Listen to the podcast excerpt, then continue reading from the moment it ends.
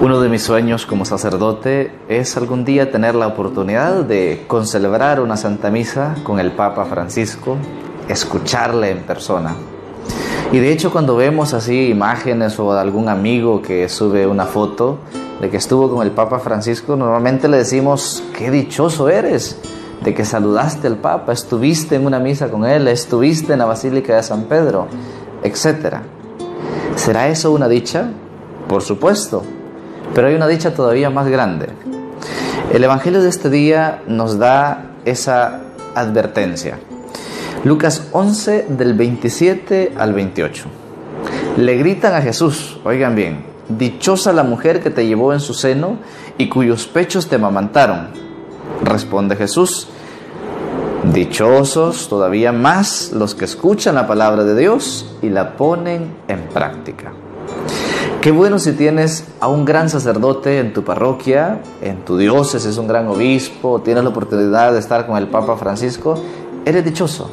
Pero eres todavía más dichoso si esa palabra que escuchas, si esa meditación que escuchas, si esa homilía, si esa reflexión que escuchas, la pones en práctica. Es ahí donde vamos a ser verdaderamente dichosos, cuando esa palabra se hace vida en nosotros. Hay personas que tienen Biblias hermosísimas en su casa, pero están allí abiertas, llenas de polvo, abiertas en el Salmo 23 o en el Salmo 88 o cual sea el texto, y le decimos, qué bonita esa Biblia, qué dichoso usted que tiene esa Biblia hermosísima acá. Pudiéramos decir, eres más dichoso si no solo la tienes ahí de adorno, si también te alimentas de su palabra cada día. Dichoso por ese rosario hermoso que te regalaron con olor a rosas, por ese escapulario que llevas en tu cuello, etcétera, etcétera. Sí, dichosos.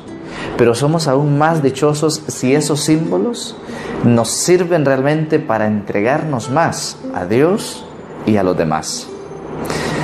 Algunos dicen, qué buenas aplicaciones, qué buenos programas tienes en tu computadora, en tu teléfono. Qué dichoso eres porque tienes una bonita aplicación para rezar en donde sale el rosario, salen las oraciones distintas. Qué dichoso eres. Pero eres aún más dichoso si esos instrumentos los sabes utilizar bien. Puede que tengas el mejor teléfono en tus manos, pero que solo lo utilices para ver basura. Puede que tengas los mejores instrumentos para tu salvación ahí, al alcance de tu mano pero que no vaya a suceder pues que tengas los mejores recursos, los mejores accesorios para acercarte a Dios y no te acerques a Él. Hoy Jesús nos viene a recordar esto. Qué dichosos somos realmente cuando esa palabra que escuchamos, eso que vemos, lo ponemos en práctica en nuestra vida.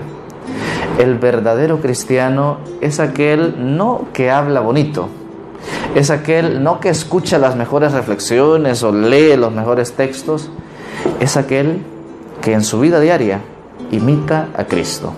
El cristiano es una copia de Cristo.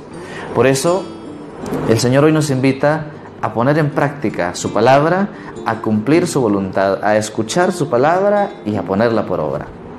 Que el Señor te bendiga.